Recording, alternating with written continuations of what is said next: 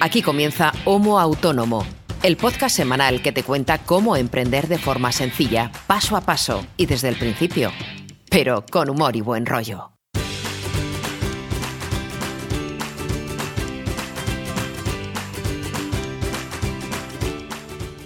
Amigos y amigas, bienvenidos a otro capítulo más de Homo Autónomo, un podcast creado por y para autónomos y emprendedores, tanto primerizos como veteranos. ¿Por qué? Porque aquí hablamos de lo que nos pasa a todos nosotros, cómo funcionamos, cómo trabajamos, qué cositas nos pasan y cómo solventar muchísimos problemas. Eh, no hago esto yo solo, evidentemente, lo hago con mi compañero amado amigo Ángel Martín, a quien saludo desde ya. Hola Ángel, ¿cómo estás? Hola Brito, ¿cómo estás? Buenos días. Hola, Olita. ¿Qué tal? ¿Cómo va todo? Pues bien, una semana más, hablar de autonomismo. El autonomismo va a llegar. Hijos e hijas del autonomismo. A ver, esta semana vamos a hablar de un asunto que puede parecer complejo, pero no lo es tanto, y que hay ciertas eh, personas que pueden plantearse si se ven en esa situación o no, que es el escenario en el que uno trabaja para una empresa, es decir, por cuenta ajena, y que quiere al mismo tiempo eh, trabajar por cuenta propia, es decir, ser autónomo de forma simultánea a el trabajo eh, por cuenta ajena. ¿Esto se puede hacer? Sí, se puede hacer.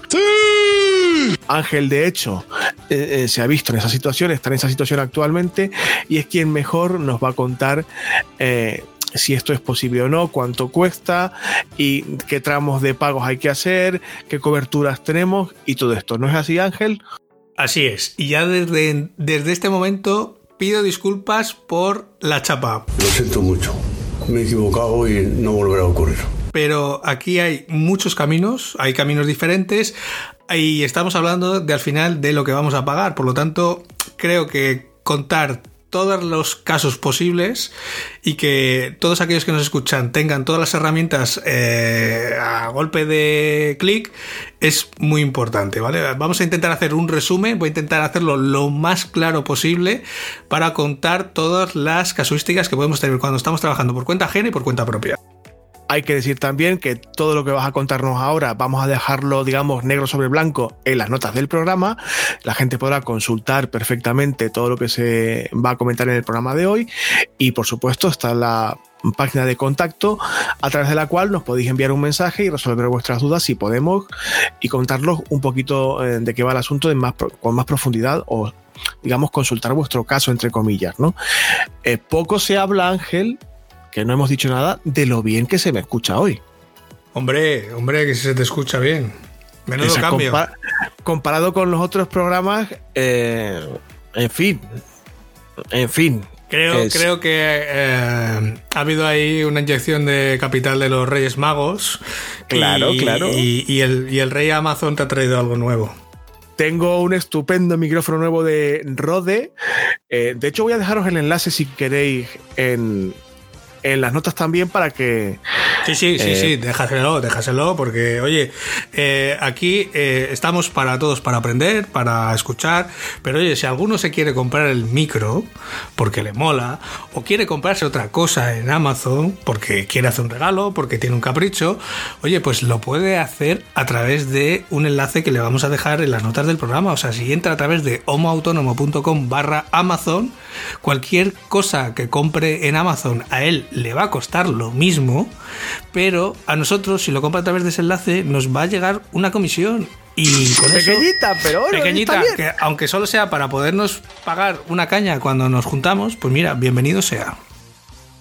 Y oye, como digo siempre, repartir es vivir, pero si puede ser, reparte para mí, reparte para mí. Bueno, Ángel, vamos a hablar de- del tema que nos ocupa hoy, que es esto del trabajo por cuenta propia y ajena. ¿Pero qué me estás contando? ¿Que se puede ser autónomo y además trabajar por... Vamos a ver, que me revienta la puta cabeza. Eh, ¿Cómo es esto? O sea, Pues nada, tú puedes ser un trabajador en nómina de cualquier empresa y luego cuando tienes una inquietud o tienes un proyecto o tienes una idea de negocio y quieres ponerla en marcha, pues el paso previo a empezar a facturar es darte de alta de autónomo. ¿Cómo? ¿what? O sea, que puedo ganar dinero por dos vías diferentes. ¿En serio? Sí, por dos y por tres y por todas las que quieras. Cuantas más tengas, mucho mejor. Pim, pam, truco, truco. No me, no me seas ansioso, que ya todos deberían empezar a saber ya aquí quién es el que está acaparando todo el trabajo de España, que eres tú, que eres un ansioso de la vida. Ay, ay, ay, ay, ay, ese dinero yo lo quiero coger. No, no te rías, no te rías, que yo no llego al salario mínimo mm, todavía y tú estás ahí a lo gordo con todo el chorro ahí de pasta que Sí, tengo los Ferraris. estás forrando, cabrón. Tengo los Ferraris aquí aparcados en la puerta. sí. No, no, bien, está bien que la gente sepa que es una opción, que hay que tener en cuenta eh, antes de, de decidirse por un camino profesional a, a adoptar. La semana pasada hablamos de lo que tiene de positivo y negativo esto de emprender y Mm. trabajar por cuenta propia, pero hay varios caminos, es decir, no, es no son excluyentes eh, los modelos de, de negocio y las formas de ganar dinero. Eh, ¿Que es sencillo? Ahí ya no entro, tú eres el que más sabe de este, de este capítulo y eh, nos lo vas a explicar ahora. Sí. No sé si es todo lo sencillo que se podría hacer, pero bueno, que se puede hacer. Y sobre todo porque es una opción que mucha gente se plantea, que yo algunas veces hablo, pues por ejemplo cuando voy a los coworking, que mucha gente está todavía eh, trabajando eh, para alguna empresa y está montando su proyecto y quiere lanzarlo y tal, y está ahí en ese, en ese en ese intervalo de, de con un pie en un sitio, un pie en otro, y claro, es, es una decisión muchas veces arriesgada dar el salto o romper las cuerdas o romper lo que te ata con respecto a la empresa para la que estás trabajando y empezar de cero con tu proyecto. Entonces, yo muchas veces lo que les recomiendo es eso, oye, sigue trabajando con tu empresa, intenta sacar horas eh, en el día para dedicarle también a tu proyecto y compatibilízalo durante unos uh, meses o el periodo que necesites para que cuando el proyecto ya esté rodando, ya esté facturando, que te permita pues eso, soltar amarras con respecto a la empresa que te está aportando la nómina y tengas esa seguridad, que es un camino perfectamente lógico y además muy saludable, tanto para tu salud física como mental, porque también, oye, tienes la seguridad de que, mira, mientras el, proyecto arranca y factura, yo por lo menos tengo aquí la seguridad de las nóminas de mi empresa o de mi organismo para el que trabajo, lo que sea. Mm, Hablando de, salud mental, te iba a preguntar y me, lo, me lo has puesto votando. Vamos a ver. Eh, está, es- lo que le dices es totalmente cierto y evidentemente es una garantía increíble contar con un, una nómina, un sueldo relativamente fijo mientras pruebas el emprendimiento, si tira o no tira y tal. Pero me estás diciendo que un ser humano normal, no un puto superdotado como tú, sino un tío normal, o sea, una persona normal, eh, puede encontrar horas en el día, y tú lo has dicho ahora, para trabajar, digamos, cumplir en su empresa o en su institución o donde sea, y además dedicarle la atención que un proyecto de emprendimiento mm, necesita. Mm, sí, hasta cierto punto sí. O yo al menos tengo la teoría de que sí. Lógicamente, cuando tú tienes un proyecto, estás arrancando un proyecto, cuantas más horas le metas, eh, mejor va a funcionar. Más pronto va a empezar a facturar y más pronto va a empezar a coger eh, ritmo. Claro, si tú solamente eres capaz de dedicarle eh, una hora al día, pues no es lo mismo que la persona que le dedica cuatro que la persona que le dedica la jornada completa. Lógica- la velocidad va a ser distinta. Era lo que hablábamos en el episodio de la semana pasada de tiempo, dinero, suerte. Pues aquí la variable que estamos jugando es con el tiempo. Cuando estás trabajando por cuenta ajena tienes menos tiempo. Entonces, ¿lo puedes vitaminar con dinero? Pues es otra forma de acelerarlo. Pero si no tienes esa dotación presupuestaria, pues seguramente eh, el proyecto va a ir más despacio, pero no quiere decir que no acabe arrancando. O sea, simplemente que se va a desarrollar más lento. O otra opción, que es la que usas tú, que es dormir 15 minutos al día. Bueno, no seas, Que es no- otra, no es otra estás- alternativa también. no seas exagerado. A ver, cuéntanos, ¿cómo, ¿cómo hay que proceder? ¿Qué hay que hacer? Lo primero de todo es tener claro eh, las opciones de cotización que tenemos cuando estamos en pluriactividad. Al final, el régimen de pluriactividad es ese que se establece cuando tú estás dado de alta en dos regímenes de la seguridad social a la vez. O sea, dos regímenes distintos que normalmente van a ser el régimen general, que es en el que está cualquier trabajador que está por cuenta ajena cuando tienes una nómina de una empresa o de la administración. Estás dado de alta normalmente en el régimen general, salvo casos particulares, pero el 95% de la gente está en el régimen general. Y luego, cuando tú te quieres dar de alta de autónomo, estás en el régimen especial de trabajadores autónomos, lo que eh, la administración conoce o llama el RETA, por sus siglas, y es lo que conocemos como los trabajadores por cuenta propia o autónomos. ¿Vale? Hay que dejar claro, Ángel, que pluriactividad y pluriempleo son conceptos diferentes. Sí, sí, no, claro, claro. A ver, pluriempleo es el que tiene varios empleos. Pluriactividad es un eh, tecnicismo, en este caso, de la seguridad social. O sea, es el término con el que la seguridad social se refiere a la persona que está dado de alta en dos bueno, dos o más regímenes de la seguridad social distintos. Lo normal es que sean dos, porque bueno, tú puedes ser autónomo, tener muchas eh, actividades dentro luego ya de tus epígrafes eh, pero digamos que solamente vas a estar como lo normal es que como muchos sean dos regímenes, el régimen general y el régimen y el RETAG, el de los trabajadores autónomos. Correcto, continúa. Vale, cuando eh, en esta situación, cuando estás en pluriactividad, eh, vamos a suponer que en cada uno de los dos regímenes, tanto en el general como en el de trabajadores autónomos, se te van a dar las coberturas correspondientes ¿Vale? Tú al final, cuando estás contratado por tu empresa, tú, eh, la empresa paga por ti parte de la seguridad social y tú también parte de tu nómina va a la seguridad social para, pues eso, eh, darte de alta la seguridad social, eh, que puedas ir al médico, cuando tienes una baja que te, pues te paguen lo que te corresponda, para el paro, etcétera. Y también esta misma situación se da cuando tú te das de alta también como trabajador autónomo. Entonces, claro, mm, al final, cuando hay que entender que en el concepto de pluriactividad, si uno está dado de alta por cuenta ajena y por cuenta propia, al final es como si pagases dos, es como si pagases dos veces lo mismo. Y claro, esto no tiene tampoco mucho sentido, porque tú no, cuando te compras un coche, no, no le pones dos seguros distintos, o sea, le pones uno, solamente uno, mm, con más o menos coberturas. Entonces aquí al final la seguridad social sí que te da una serie de opciones para que puedas eh, modelar sobre todo en la parte de trabajadores autónomos, ¿vale? Porque en el régimen general tú no le puedes decir a la empresa, oye, quítame eh, coberturas de, la seguridad social, porque la empresa está obligada a ponerte lo que te tiene que poner.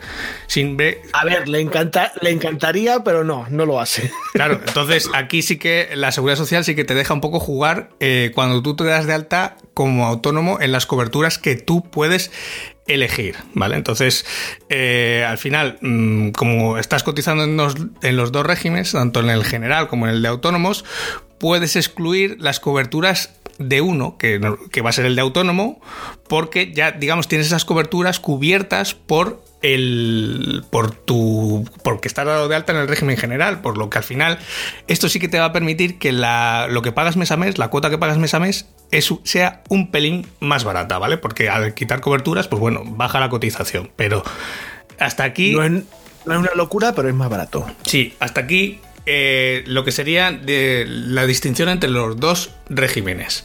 Ahora vamos con los dos tipos de coberturas principales que tienes cuando estás dado de alta en la seguridad social. Que por un lado tendríamos las contingencias comunes, que es cuando lo que te cubre, pues cuando estás enfermo, cuando, yo que sé, tienes un catarro, o de repente, yo que sé, te entra la rubeola para lo que vas al médico normalmente, ¿vale? lo que es con nosotros, o sea, lo que todo el mundo conoce como la seguridad social, ¿vale? Ese tipo de enfermedades que todo el mundo puede tener, o yo qué sé, o te tuerces un dedo, cualquier cosa, ¿vale? Esas son contingencias comunes. Y luego tendríamos, por otra parte, lo que son las contingencias profesionales o por accidente, ¿vale? Que esto es lo que cubre, este tipo de contingencias es lo que cubre cualquier accidente que tengas mientras estás trabajando o de camino al trabajo, ¿vale? Porque aquí luego hay distintas, eh, distintos tipos de accidentes de trabajo, in itinere, in misión. Bueno, hay, esto se, mm, mm, no es que se complique, pero sí que tiene un, abanico más de opciones. Pero bueno, para, hacernos para hacerlo entender a, los, a la gente que nos está escuchando, contingencias comunes es cualquier enfermedad común y contingencias profesionales aquello que está directamente relacionado con tu actividad profesional y que cuando lo tienes, cuando tienes un accidente, te imposibilita cumplir con tu labor durante los días que dure, en este caso, ese periodo de baja. ¿Vale? Entonces, cuando estás contratado por una empresa y decides darte de alta como autónomo, puedes optar por tener o no en tu cuota de autónomo la cobertura por contingencias comunes, es decir, la de me pongo enfermo porque estoy agatarrado. ¿Y por qué puedes eh, decidir si la quieres incluir o no en tu cuota? Pues básicamente porque esa parte ya la tienes cubierta por el régimen general. Por lo que te lo está pagando la empresa o parte de tu sueldo de la empresa ya está cubriendo esa cuota. Entonces no vas a pagar por dos veces lo mismo, no vas a pagar por dos veces el tener, eh, bueno, pues eh, puedes hacerlo si quieres, pero mm, no estás obligado, entre comillas. Y aparte sería de género un poco idiota. Bueno, ah, bueno, y al final también hay que tenerlo en cuenta porque también eh, si lo bueno es que si tú pagas, vamos a ver, aquí eh, es bueno o es malo, pues como siempre depende. Si tú pagas eh, las, por ejemplo, las contingencias comunes, las coberturas de contingencias comunes, el catarro, vamos. El catarro en tu cuota de autónomos, claro, cuando tú estás de baja, eh, mm, sí, estás pagando dos veces, pero el día que estés de baja vas a cobrar por la parte de tu empresa, por cuenta ajena, pero también vas a cobrar la baja por tu parte de autónomo. Mientras, amigo. Mientras que si no lo pagas, claro, que te lo ahorras, ¿vale? Eso es algo que no vas a pagar mes a mes, pues lógicamente eh, el día que te acatarres o que te hayas torcido un pie, pues eh, solamente vas a cobrar esa baja por parte de la empresa que te tiene eh, contratado, pero no por la parte de autónomo. Esa es la decisión, una de las decisiones que hay que tener en cuenta. ¿Claro hasta aquí? De momento sí. Y eso que soy de letras, lo que dice muy mucho de tu capacidad didáctica. Continúe, joven. Bien. No, no te rías, que sabes que yo soy un poco cortito. O sea, yo tengo la inteligencia justa para salir de casa y no defecarme encima mientras ando. ¡Hasta luego, Luca! Vale, al final, ¿esto merece la pena o no merece la pena cuando uno está en esta situación incluir en la cuota de autónomos? Pues, como siempre, depende de cada uno, depende del caso, porque no es lo mismo, por ejemplo, el trabajo que desempeñamos tú y yo, que al final eh, es un trabajo delante de un ordenador eh, en nuestra casa o en un despacho o en una oficina, que aquí el mayor peligro es que yo que sé, se me caigan los auriculares encima del pie y bueno, pues me duela el dedo durante media hora, o sea, pero no tengo ningún peligro que una persona que está trabajando eh, por cuenta ajena para una empresa, pero también hace su trabajo como autónomo en una actividad que tenga más riesgo. Pues no sé, se me ocurre, em, pues yo que sé, desde un fontanero, un electricista, yo que sé, que maneje eh, maquinaria pesada, que, pues, o que maneje cosas que pesen, etcétera.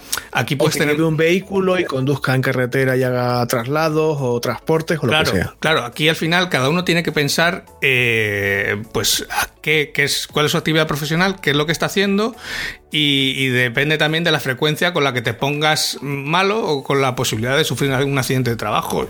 Por ejemplo, mm, yo creo que hace que no piso el médico mm, años, porque la última vez que fui no estaba ya ni en el expediente. O sea que... Pero porque, porque insisto, no eres de este planeta, eres una persona de otro planeta. O sea, vamos a ver. Mm, yo no he dicho nada de, no he dicho nada de reptiliano, pero en fin, yo lo dejo caer. Pero si eres una persona que eres propensa, por ejemplo, a los catarros, como por ejemplo hay gente en mi oficina que año sí y año también eh, se acatarra y se coge la baja durante varios días por una gripe, pues y si pone y se da de alta autónomo, pues lo más normal es que pague esta parte de contingencias comunes, porque le va a compensar luego a lo largo del año, porque lo va, entre comillas, lo va a recuperar luego cuando se dé baja. Pero si no, si eres del tipo de personas que no te panes eh, malo muy a menudo o no tienes mucho riesgo de sufrir un accidente de este tipo, ¿vale? Pues al final esto te va a suponer un ahorro de algo menos de un 3,5%, ¿vale? Sobre la base de cotización que elijas, ¿vale? Tampoco es un ahorro excesivo, pero bueno, es un, es un piquito que, bueno, te quita de la cuota que vas a, que vas a pagar cada mes.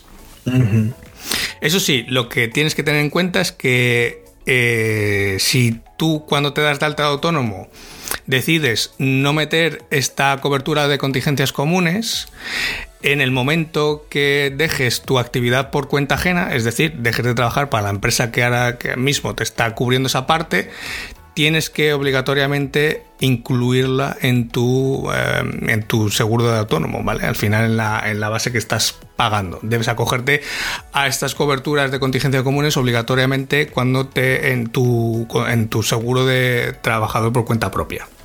De momento lo tengo claro. ¿Y las contingencias profesionales qué?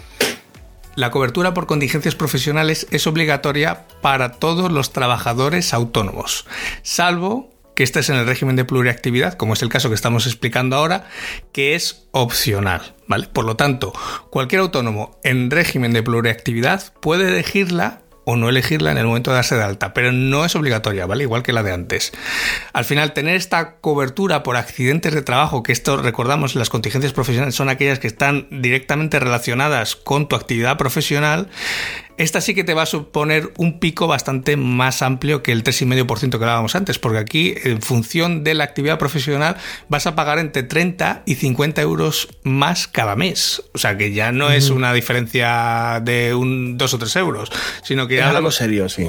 ya hablamos de un pico al año, porque 50 euros al año son, o sea, 50 euros al mes eh, al año son 600 euros. Entonces, se nota a final de año. Entonces, esta cantidad también, además, varía, porque se calcula en base a la actividad que tú realices, ya que cada actividad se vincula con un código del CENAE y a su vez cada código del CENAE le corresponde un porcentaje concreto. Entonces, para calcular esta cobertura, este incremento de tu cuota. Entonces, Vale. ¿Por qué no, si te parece, por qué no nos pones un ejemplo? Así, un ejemplo tangible para que con datos medianamente reales podamos entender bien esta movida. Vale, vamos a intentar hacer un ejemplo. Dejaremos eh, este ejemplo también en las notas del programa para que la gente lo pueda revisar y, y que lo tenga por escrito y le sea más fácil seguirlo, aunque también estos son datos que valen para ahora mismo, porque como ya sabes y ya sabe todo el mundo que nos escuche, eh, esto cambia cada dos por tres. Entonces, sobre todo las bases de regulación, que es al final sobre las que se realizan todos los cálculos. Entonces, lo que nosotros vamos a explicar es para las bases de regulación que hay ahora mismo y que son las actuales que vienen desde agosto de 2018. Entonces, para una persona, por ejemplo, de 36 años como yo, que cuya actividad está relacionada con el sector de la informática, y que ya trabajo por cuenta ajena, me doy de alta en el régimen de autónomos, ¿vale? Para iniciar un proyecto en paralelo. Entonces, suponte que yo voy a cotizar por la base mínima, que es la de 932 euros, ¿vale? Y voy a incluir el accidente laboral y la enfermedad profesional en mi cuota de autónomo, ¿vale? Al final, las bases de cotización mínima y máxima, ahora mismo, desde agosto del 2018, que fue la última subida, están fijadas la mínima en 932 euros y la máxima en 3.800 euros, ¿vale? Entonces, aquí, lógicamente, vas a pagar en función de la base de, la base de regulación que tú escojas. Entonces, ¿qué cuota, me, ¿qué cuota voy a tener que pagar al final, cada mes? Eh, a esa base mínima de cotización que yo he escogido de 932 euros, hay que aplicarle un 26,5%, que al final es por lo que se multiplica la base de regulación al estar en régimen de pluriactividad. Esta base de cotización la tendríamos que multiplicar por un 29,8% si no estuviéramos en régimen de pluriactividad, que es con lo que se calcula la cuota mensual. Entonces nos quedan unos 247,16 euros.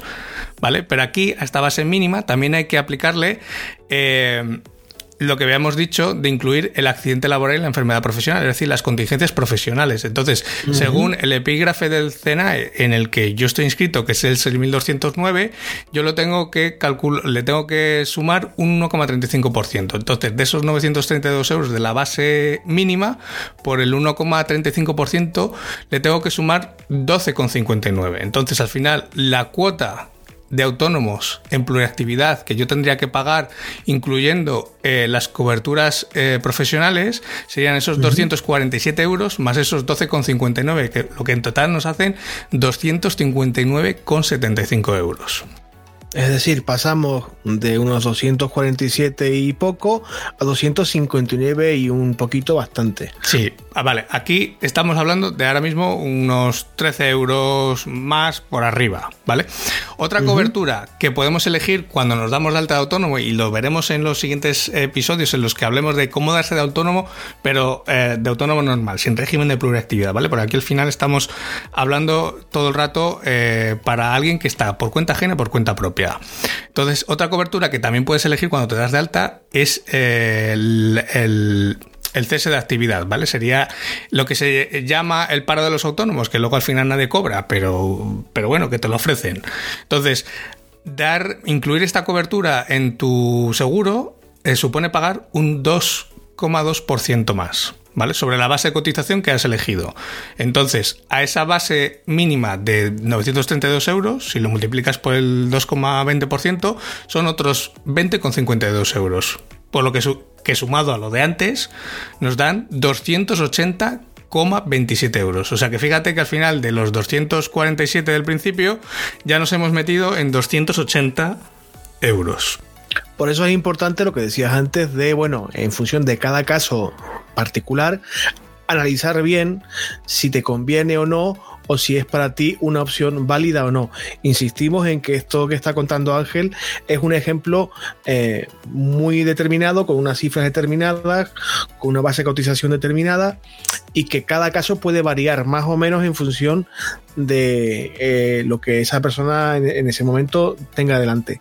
No solamente por su caso, sino como decías tú ahora, porque esto cambia de una semana para... puede cambiar de una semana para otra. Sí, y de hecho, mmm, a ver, yo sé que la tasa de autónomos al final la gente lo ve como un impuesto, pero en realidad no es un impuesto. En realidad es una tasa que tú tienes que pagar bueno, por, por hacer una actividad económica. Pero al final lo tienes que ver como cuando pagas el seguro de tu coche. Mm, ¿Por qué alguien paga un seguro a todo riesgo cuando lo puede tener a terceros? Pues bueno, pues en función de lo nuevo que es el coche, de, del cariño que le tiene, de, pues yo qué sé, de que quiere que le cubra hasta el más mínimo rayón, o si le da igual que, claro, aquí va en es exactamente lo mismo. Tú estás eh, contratando al Estado un seguro para tu actividad profesional por cuenta propia, en el que tú eres libre de decidir, primero, la base de cotización por la que quieres tributar, o sea, por la que quieres pagar. Claro, cuanta más base eh, reguladora cojas, pues lógicamente más te va a quedar luego cuando te jubiles, si es tu única actividad. ¿Vale?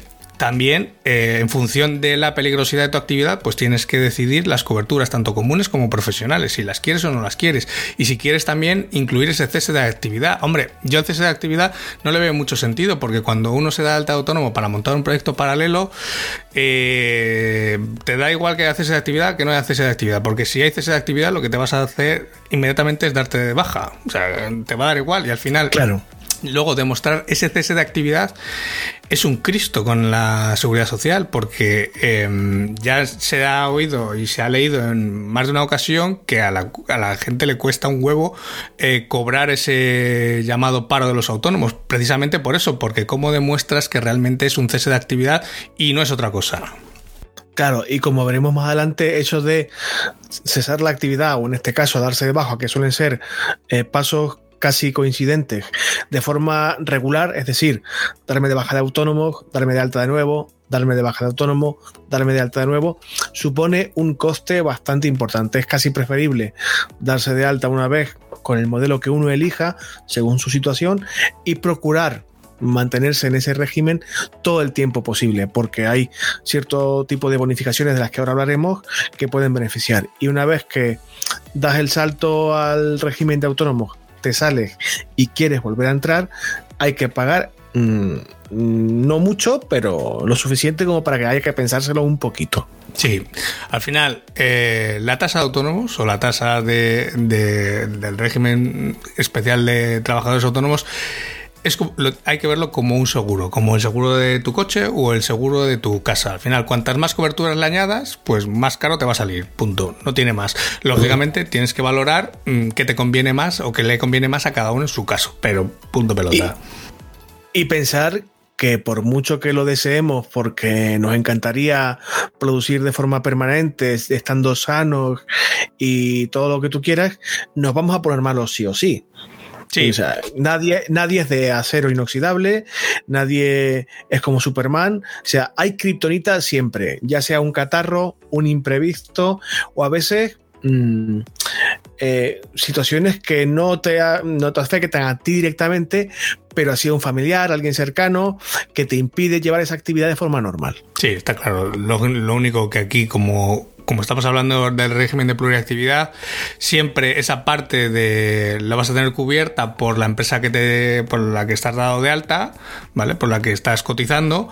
Entonces, sí que sería mucho más necesario en el caso de que no tuvieras, eh, que no fueses trabajador por cuenta ajena. Pero aquí, salvo que seas un superhéroe que en el que nunca te pongas malo, eh, a ver, mmm, aquí, si eres un superhéroe, seguramente que y nunca te pones malo, seguro que te va a salir más rentable pues tener las mínimas coberturas posibles, porque así vas a pagar menos mes a mes y al final de año se va a notar. Si no, o salvo que, o si no es este el caso, que mucha gente le va a pasar, que también se pone mal o que tiene cualquier tipo de accidente o que no está cubierto por una empresa que le tiene contratado por cuenta ajena, entonces sí que vas a tener que tener estas coberturas por, por tu propia salud, vamos, básicamente. Y por tu seguridad, está claro, sí, sí. Pero bueno, me imagino que habrá aunque lo, decías tú antes, pondremos el ejemplo por escrito para que la gente revise cifras y entienda bien los conceptos. Eh, puede parecer que es un follón y que hay que poner un poco, rascarse el bolsillo y ponerlo sobre la mesa, pero hay una serie de eh, bonificaciones. Sí, de hecho, en los últimos meses y en el último año sí que se ha abierto un poquito más la mano, ¿vale? Al final, cuando uno está en régimen de pluriactividad, te puedes acoger a dos tipos de descuentos, llamémoslo así. Uno que sería las bonificaciones de la propia tarifa de pluriactividad o del régimen de pluriactividad y otro lo que sería la tarifa plana de los autónomos, la, la famosa tarifa plana de los 50 euros, que hasta hace unos meses no era posible, pero ahora sí que es posible. Entonces, vamos a explicar eh, primero en qué consisten las bonificaciones de lo que sería el régimen de pluriactividad y luego la tarifa plana de los 50 euros y ver qué nos compensa. Una, si nos compensa una o si nos compensa otra, porque como ahora se puede elegir eh, o uno puede elegir, puede haber eh, dos caminos. Hay que matizar algo importante antes de hablar de las bonificaciones, por eso lo comentaba yo antes, que para optar a ellas tiene que ser la primera vez que uno se da de alta como autónomo. No puede haber un historial en el RETA eh, anterior de esa persona que lo, que lo solicite. Sí, aquí sí. En el caso, ojo, en el caso de las bonificaciones del régimen de pluriactividad, es decir, las que vamos a ver a continuación ahora, no para la tarifa plana de autónomos. Pero sí, para las, para las bonificaciones que vamos a hablar ahora, sí que tiene que ser la primera vez que te hayas dado de alta como autónomo. No puedes haberte dado de alta con anterioridad. Uh -huh. Y además, la pluriactividad se debe dar en, en, un orden concreto. Es decir, para que se dé productividad, o sea, para que se dé pluriactividad en la seguridad social, primero tienes que estar contratado por una empresa por cuenta ajena y luego tú te tienes que dar de alta como autónomo. No puede ser al revés primero una cosa y luego la otra. Primero es. un contrato con un, por cuenta ajena. Eh, que hay que, tener, hay que tenerlo en cuenta porque entonces la pluriactividad siempre se debe producir en, el, en un orden concreto, es decir, tienes que estar contratado en la empresa en la que estés trabajando y luego te puedes dar de alta autónomo y en este caso sí te vas a poder acoger a las bonificaciones. Pero si tú eres autónomo y luego te contratan en una empresa y empiezas a trabajar por cuenta ajena, aparte de ser autónomo, no te vas a poder acoger a estas bonificaciones. Tiene que ser a la inversa. Eso es, primero por cuenta ajena y luego autónomo. Al revés, no se puede eh, acoger una de estas bonificaciones, al menos de momento, ¿vale? Lo vuelvo a, vuelvo a incidir en esto porque lo mismo dentro de unos meses eh, le vuelven a dar otra vuelta a la norma y luego sí que lo permiten o cierran más el grifo. No, claro, no olvidemos que estamos en años de elecciones y esto es un misterio, amigos, nunca se sabe.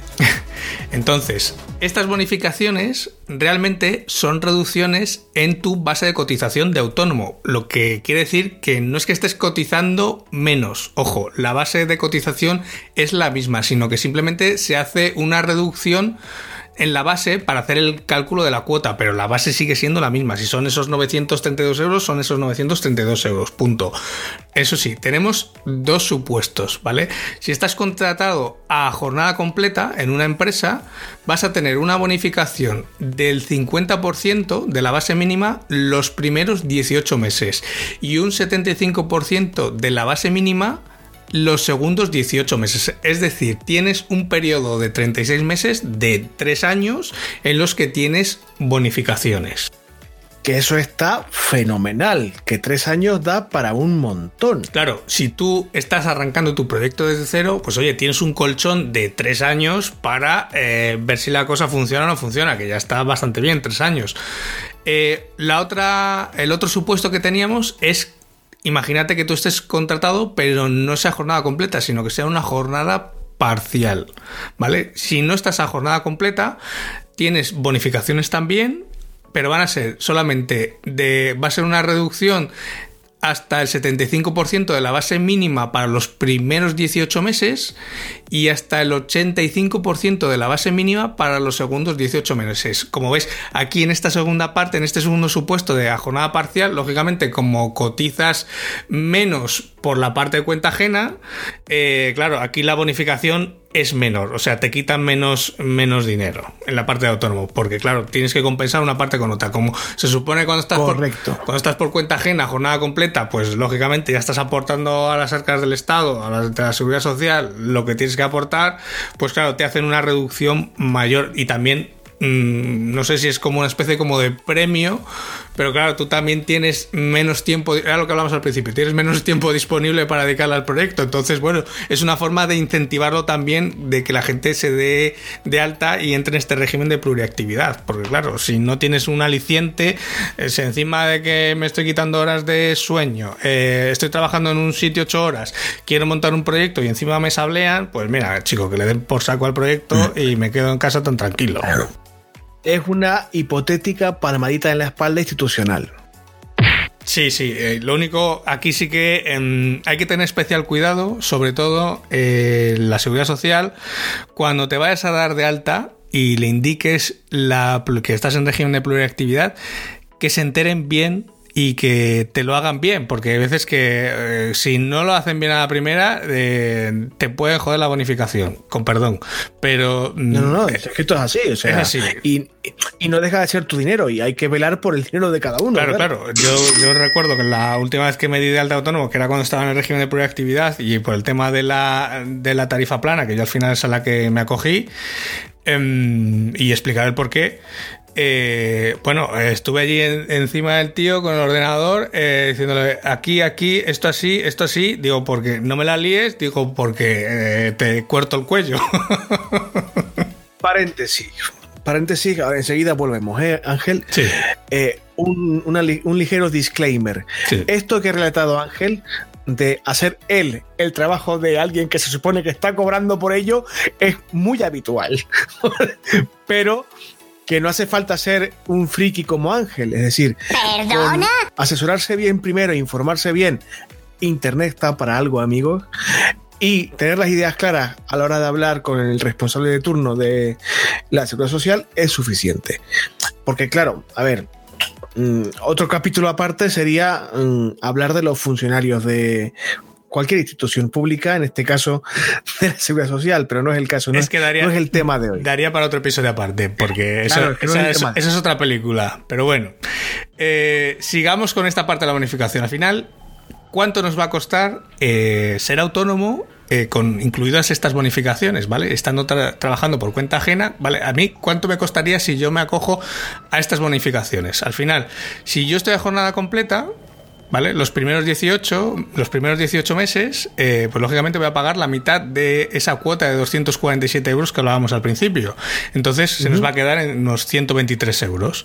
Si estuviera a jornada parcial, como es el 75%, se me queda en un pelín un poquito más arriba, que serían unos 185 euros. Que no está nada mal para un periodo que no olvidemos que es de año y medio, es decir, Claro. Mm, no es desdeñable tampoco. Claro. Segundos 18, me segundos 18 meses, o sea, las- la otra segunda parte de la bonificación, si estás a jornada completa, eh, la cuota se te quedaría al 75%, lo que estás pagando unos 185 euros al mes, y si fuera a jornada parcial se reduce al 85%, lo que estarías pagando unos 210 euros al mes. Total, para no liarnos. Eh, ¿Cuánto nos cuesta la fiesta estando eh, a jornada completa? Pues bueno, si sumamos todo, si, multiplicamos todo, si lo sumamos, al final de los 36 meses habremos pagado a la seguridad social 5.561 euros, lo que nos da una media... Cata Crocker, Cata Crocker. Lo que nos da una media al mes de unos 154 euros. Lógicamente, vamos a ir pagando distinto en función de los primeros 18 meses o de los segundos, pero bueno, la media que nos queda serían 154 euros.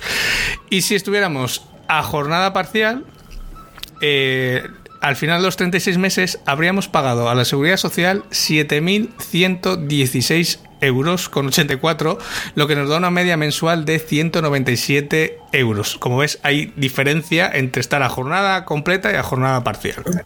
Como es lógico, pero tanto en un caso como en otro, si os fijáis, eh, no olvidemos, lo decías tú eh, antes también, Ángel, eh, se trata de un modelo, una, una, situación teórica en la que estamos cobrando un sueldo de una empresa, por un lado, ya sea a jornada completa o a jornada parcial, y al mismo tiempo estamos intentando emprender por otro. Estos costes de los que hablamos en este ejemplo, eh, Mm, pueden ser más o menos eh, adecuados eh, para el bolsillo de cada uno según su situación laboral, pero no deja de ser un incentivo para emprender. No estamos levantando las piedras para encontrar esa media mensual de 150 y pico o 250 y pico eh, al año. Se supone que estamos recibiendo un salario digno, por otro lado. No, no, claro. Aparte que si cogemos, eh, mira, voy a coger la calculadora que la tengo aquí al lado. Eh, si son 247 euros con por favor, 16. Por favor, Dime, que vas a, dime que vas a editar esto con la música del 1, 2, 3. Por favor, te lo pido. Le pongo la música hasta cañona, sí.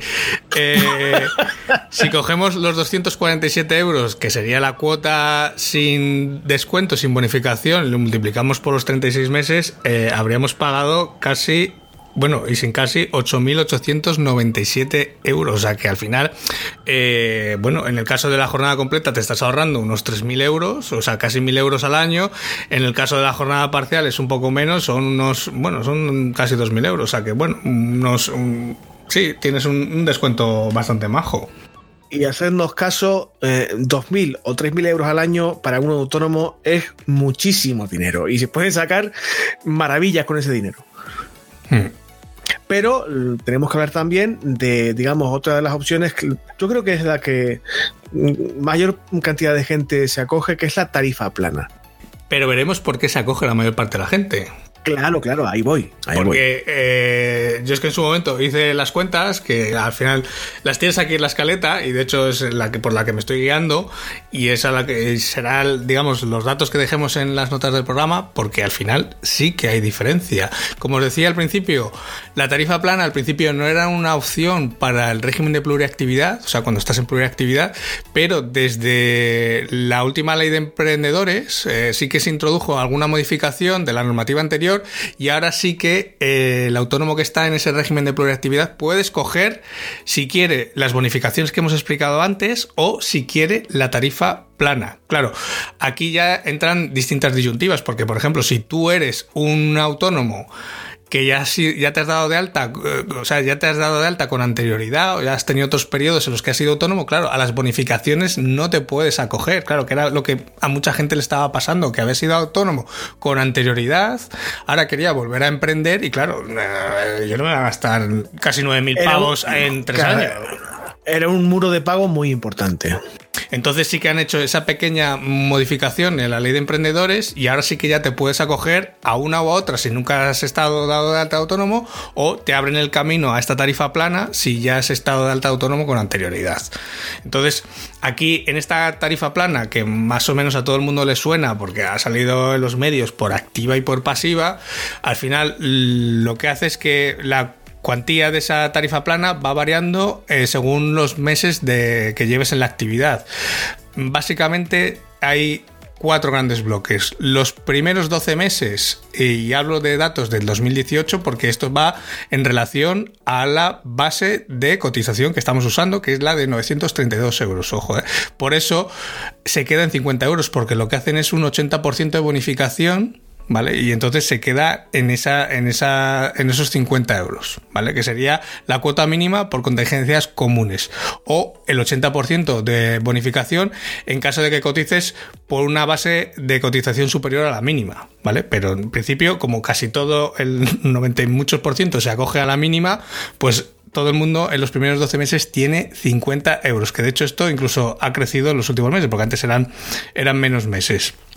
Luego tenemos un segundo bloque, que serían otros seis meses, del mes número 12 del mes número 12, sí, al número 18, en el que tienes un 50% de reducción en la cuota de cada mes. Por lo tanto, de 247 euros se te quedan en 123,58, ¿vale? Lo que sería eh, ese, esos, ese, siguiente medio año después del primer año de autónomo. Y luego el segundo, semestre, el segundo semestre de ese segundo año como autónomo tendrías lo que serían los meses del 18 al 24, tendrías un 30% de reducción sobre la cuota mensual. Entonces, de esos 247 euros se te quedan en unos 173 euros. Vale, aquí yo he hablado ahora mismo de tres grandes bloques, pero he dicho cuatro, ¿vale? Porque yo en este caso no entro dentro del cuarto bloque, que serían los meses, hay un cuarto bloque que va de los meses 24 al 36 y aquí se pararía con las bonificaciones, pero solamente eh, que incluye un 30% de bonificación, pero solamente es para los nuevos autónomos menores de 30 años o autónomas menores mujeres. de mujeres menores de 35 años, ¿vale? Por eso yo no lo he dicho porque no es mi caso particular ni es el caso del ejemplo, porque hemos dicho que era alguien mayor de 36 años. Por lo tanto, no entraría dentro de este gran bloque, pero aún así lo he hecho adrede porque ahora cuando calculemos los costes, incluso sin entrar en este cuarto bloque de los meses 24-36, que tiene una bonificación del 30%, veremos que nos compensa incluso escoger esta tarifa plana por encima de las bonificaciones. Vamos a repasar los números. ¿Qué es lo que aquí importa? Revisar los costes reales para entender, como tú decías antes, por qué la mayor parte de la gente elige esta opción. Mira, si yo me doy de alta de autónomo con la tarifa plana, el primer año, eh, los primeros 12 meses, voy a pagar 50 euros. Por lo tanto, el primer año, el coste son 600 euros. Punto. que está bastante bien. Vale, siguiente semestre, del mes 12 al mes 18. Con esa reducción del 50%, que la cuota se nos queda a 123 euros, estamos pagando unos 741 euros, ¿vale? Un poquito más. En el segundo semestre de ese segundo año, los meses del 18 al 24, con esa reducción del 30%, que la cuota se nos queda a 173 euros, eh, estamos pagando unos 1.038 euros. Vale, y los últimos 12 meses, porque hasta ahora hemos hablado solamente dos años, pero si nosotros quisiéramos equipararlo con las bonificaciones que estábamos haciendo antes, los siguientes 12 meses, hasta completar esos 36, que sí incluye las bonificaciones, pagaríamos la cuota normal de los 247 euros, con 16, que multiplicados por los 12 meses son 2.965 euros. Vale, total, después de todos estos números y de toda esta fiesta, al final, ¿cuánto me cuesta eh, ser autónomo con esta tarifa plana durante los tres primeros años? Pues nos cuesta 5.345,46 euros. Que, si recordamos, el coste con bonificaciones, siendo un trabajador con jornada completa, que es incluso el caso más favorable, más desfavorable, porque es el, que, el que menos cuesta, eh, estaríamos pagando 5.561. Por lo tanto, hay una diferencia de 215 euros a nuestro favor. No estamos diciendo que una opción sea mejor que otra. Insisto, puede haber casos en los que el tema bonificado sea más conveniente, pero que entendamos que hay una diferencia bastante considerable. Está claro, hombre, son 200 euros, pero son 200 euros que te puedes ahorrar. Siempre y cuando, por ejemplo, sigas un, planteamiento similar al que hemos estado hablando durante el capítulo. Lógicamente, si tú has sido, em, si tú no has sido autónomo y te puedes acoger a bonificaciones, perfecto. O si estás incluyendo otra serie de coberturas que nosotros no hemos estado metiendo, pues lógicamente a lo mejor las cifras no compensan tanto. Entonces, eh, hay que ver cada caso. Pero para el mismo caso, mismo ejemplo, por vía bonificaciones o por vía tarifa plana, hay una diferencia de más de 200 euros a favor de la tarifa plana. Con esto no quiero decir que la tarifa plana sea mejor. Claro, claro, es un ejemplo que estamos utilizando. Cada uno que haga sus cuentas y haga sus números. Claro, claro. Y de esto hablaremos también en otro capítulo. Eh, todo este tipo de historias, sabemos que puede resultar un capítulo un poquito denso el de hoy, pero al menos es la opción que yo elegí para no tener que pelearme con el funcionario o funcionaria como le ha pasado a Ángel, eh, es conveniente que un profesional te asesore en este tipo de historias, pero de eso hablaremos otro día. Eh, continúa Ángel porque todavía tenemos que hablar de un par de cosillas y sobre todo, digamos, sondear o medio vaticinar qué puede esperar, eh, qué podemos esperar del año que viene. Mira, lo último que nos queda ver, en el caso de eh, pluriactividad, sería la devolución por doble cotización, que esto es algo que solamente se produce en el caso de que estés en régimen de pluriactividad, porque si tú solamente estás dado de alta como autónomo o solamente estás en el régimen general, no tienes doble cotización. Pero ¿qué pasa? Cuando tú estás en el régimen de pluriactividad, que estás tanto por cuenta ajena como por cuenta propia, estás aportando a la seguridad social por dos vías. O sea, estás pagando cotizaciones por dos vías. ¿Qué pasa? Que al final eh, puede ser el caso de personas que incluso coticen tanto, o sea, aporten tanto, que incluso se pasen del máximo que tengan que pagar. ¿Vale? Entonces, eh, ¿qué, se ha, se ha, ¿qué se ha implementado en la seguridad social? Pues al final, a ver, todos esos trabajadores autónomos que en razón de sus trabajos por cuenta ajena hayan desarrollado simultáneamente y hayan cotizado durante un año respecto a contingencias comunes en el régimen de pluriactividad, teniendo en cuenta tanto las aportaciones de la empresa en la que están trabajando como las que ha hecho él por el régimen de autónomos, van a tener una devolución, perdón, que hayan que hayan aportado por una cuantía igual superior a 12.368 euros, tienen derecho a una devolución del 50% del exceso de esos 12.368 euros. Es decir, que si tú has aportado a la seguridad social más de 12.368 euros al año, todo lo que te hayas pasado de esa cantidad tienes derecho al 50% de, ese, de lo que te has pasado. Que te lo ingresan en cash en tu cuenta directamente. Pero con una salvedad. Con porque tú puedes haber aportado mucho, pero claro, la seguridad social solamente te va a devolver como máximo el 50, el importe que corresponda al 50% de las cuotas que has pagado como autónomo. ¿Vale? O sea, tú te puedes haber pagado, tú te puedes haber pasado mucho de esos 12.368 euros, tienes derecho a ese 50% de lo que te has pagado de más de esos 12.368 euros, pero como máximo la seguridad social te va a pagar el equivalente a lo que sería la mitad de las cuotas de tu año para que se entienda. ¿Vale? Y esto antes era un procedimiento que tenías que hacer eh, con el formulario de turno, eh, solicitando la seguridad social, etcétera, pero con la reforma de la. Con, la entrada en vigor de la ley de reformas urgentes del trabajo autónomo, que se aprobó el año pasado en octubre, ahora la seguridad social te lo devuelve sin que tú tengas que hacer nada. ¿Vale? O sea, no hay que hacer ningún papeleo. Eso es. Lo único sí que comprobar que lo que te devuelve, en el caso de que te devuelva, sea correcto, por si acaso tienes que reclamar algo. Por eso, vuelvo a insistir, eh, es conveniente que para este tipo de asuntos que implican cuentas, porcentajes, revisar, comprobar, etcétera, tienes dos opciones. Por una parte, eh, hacer lo que ha hecho Ángel, que es informarse por su cuenta, investigar en Internet y dedicarle tiempo a, hacer números, si te gusta ese rollo y confías plenamente en tus capacidades. Claro, es que a, mí, me gusta. Entonces, a mí es un tema que me gusta controlar, que me gusta estar informado y, claro. me gusta, pero y como decimos siempre en Homo Autónomo, estamos viendo dos realidades diferentes basándonos en dos casos particulares, el de Ángel y el mío.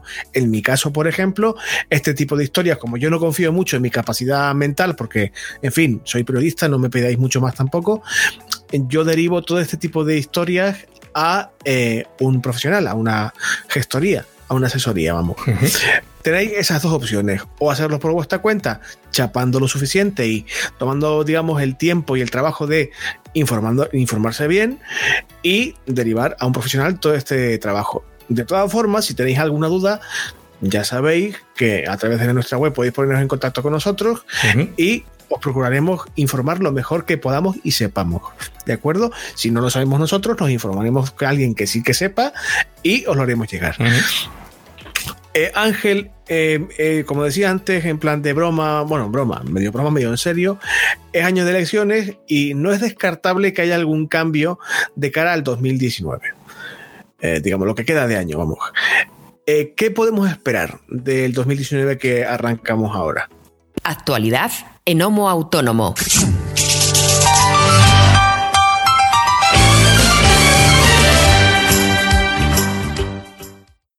Bueno, es año de elecciones y bueno, el cambio ya, uno, uno ya lo tenemos implantado o se va a implantar en, breve, eh, que de hecho se produjo en el 2018, que es que al final con esa subida del salario mínimo interprofesional, la base mínima de cotización también sube. Entonces pasamos de los 932 euros con 70 que estábamos actualmente a los 944 con 35 euros. Entonces al final, claro, mm, sube la base, si sube la base mínima de cotización, sube la cuota que vas a pagar al mes. Y esto es así aquí y en la China popular, que diría aquel. a ver, duele un poco, pero en fin, es que es una balanza que tiene dos platillos que tienen que estar equilibrados, evidentemente. Entonces, aparte, esa eh, hablábamos durante el episodio que esa base de cotización se multiplicaba antes por el 29,80% para calcular la cuota. Si era el régimen de pluriactividad, hablábamos del 26,5%. Pues bien, esto también cambia con esta nueva, con este nuevo cambio que va a haber de la base mínima de cotización y ahora ya no va a ser un 29,80%, sino que va a ser un 30%. Entonces, para calcular tu cuota, básicamente tienes que multiplicar 944 por 35 por el 30% y eso será la cuota que vais a pagar a partir de ahora. ¿Vale? Correcto. aparte, eso, como es un plan del gobierno al medio largo plazo, incluso se incluyen subidas progresivas de este porcentaje, ¿vale? Entonces, eh, hablamos de, eh, de, que en el 2000, del 2020 va a ser el 30,3%, en el 2021 va a ser el 30,6%, en el 2022 el 30,9% y bueno, seguirán subiendo indefinidamente pero hablamos de un plazo de tiempo, como lo decía ahora, digamos medio largo. Hablamos de 2022, que no se asuste nadie, que de momento, por lo menos yo cruzo los dedos, no nos van a meter la navaja albaceteña en el hígado todavía. A ver, o no por esto, vamos. Todo esto, eh, lógicamente, em, subir unas décimas, el porcentaje por el que se multiplica la base de cotización, sí que implica que te van a subir la cuota, pero también el que te suban esta cuota también implican en las mejoras de las coberturas. También, de hecho, con estos cambios se va a obligar a cotizar por contingencias profesionales, se va a tener que multiplicar por el 0,6%, por el cese de actividad va a ser un 1%, incluso se va a incluir ahora la formación profesional por el 0,1%. Al final, estas coberturas que antes eran voluntarias, eh, ahora también van que, que, sí que tiene el trabajador por cuenta ajena se van a extender también a los trabajadores autónomos entonces también mm, veremos en qué se transforman esas, eh, esos porcentajes que vamos a tener que pagar en la cuota eh, cómo nos lo retorna en este caso el Estado o la Administración en beneficios para los autónomos, ¿vale? Pero al final, que tampoco la gente se lleve a las manos a la cabeza porque al final con todos estos porcentajes y tal, eh, y la subida de la base mínima de cotización y del tipo de cotización, al final estamos pasando de, pues eso, de una cuota de, con, todos, con todas las coberturas de 278 euros al mes, vamos a pasar a 283 euros. O sea que al final estamos subiendo 5 euros al mes, por lo que la subida anual en total es de unos 63 euros, ¿vale? Tampoco que, que tampoco se muere nadie, quiero decir. Hombre, ya estamos, ya estamos pagando 200, casi 300 euros, pero, pero bueno, eh, que a, lo largo del año la subida en realidad solo son 63 euros. Correctísimo. A ver, yo creo que, no sé cuánto tiempo llevamos porque he perdido de vista el, el cronómetro, pero para un solo programa eh, como decía antes, densito y, con muchas cifras, muchos números, es más que suficiente. No sé cómo lo ves tú. Sí, sí, sí. de, acuerdo, Podríamos seguir hablando aquí seguramente otra hora más, pero creo que mm, por hoy es suficiente. No, no, al final la finalidad de este episodio era explicar esa particularidad que al final uno puede tener, que es cuando está en régimen de pluriactividad. Nada más. Y, que, tiene, que tiene unas bonificaciones particulares y tiene unos casos particulares en cuanto a coberturas, etcétera. Lógicamente habrá gente que sí que cuadre dentro de este régimen de pluriactividad y habrá otra mucha gente que no cuadre porque no está trabajando por cuenta ajena. Entonces, para ellos tendremos más episodios en lo que explicaremos esto de una forma mucho más sintetizada o con más formato píldora para que sea bastante menos denso. Y insistimos, no hace falta, aquí no hemos venido a dar clase de, nada, no, no hace falta que estéis tomando nota, vamos a poner todo esto por escrito en las notas del capítulo de hoy del podcast para que lo reviséis cuantas veces queráis y podáis haceros vuestros propios cálculos. Yo creo, Ángel, que podemos dar eh, por finiquitado el programa de hoy. Pues sí, Y bueno, en fin, como siempre, como siempre hacemos, mm, tenemos que dar las gracias a todo el mundo que nos escucha por acompañarnos. Confío en que sean más de dos a estas alturas del año. Ya llevamos un par de capítulos. Confío en que la cosa siga creciendo. Y si nos escucháis, hombre, yo creo que estaría muy bien. em, Yo lo agradecería mucho, seguro que Ángel tú también, que nos dieran cinco estrellitas en iTunes. Que oye, no cuesta trabajo. Si nos escuchas en Spotify, pues oye, un corazoncito verde tampoco sobraba.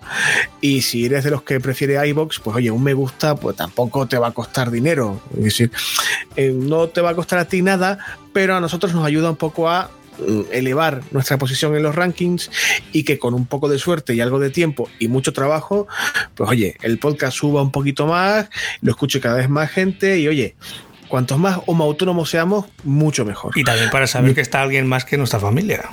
Estaría bien que fuera alguien más que mi madre y mi padre quien nos escuchara aquí cada semana, porque de verdad que, aunque no lo parezca, nos divertimos y es muy guay hacer esto, pero oye, lleva un trabajito y oye, ilusiona.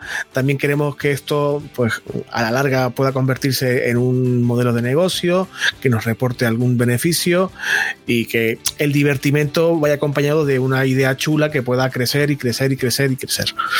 Pues nada, sin más, nos escuchamos ya el próximo sábado con un nuevo episodio de Homo Autónomo. Correcto, amigos y amigas. Adiós. ¡Feliz fin de semana! Hasta luego, Luca.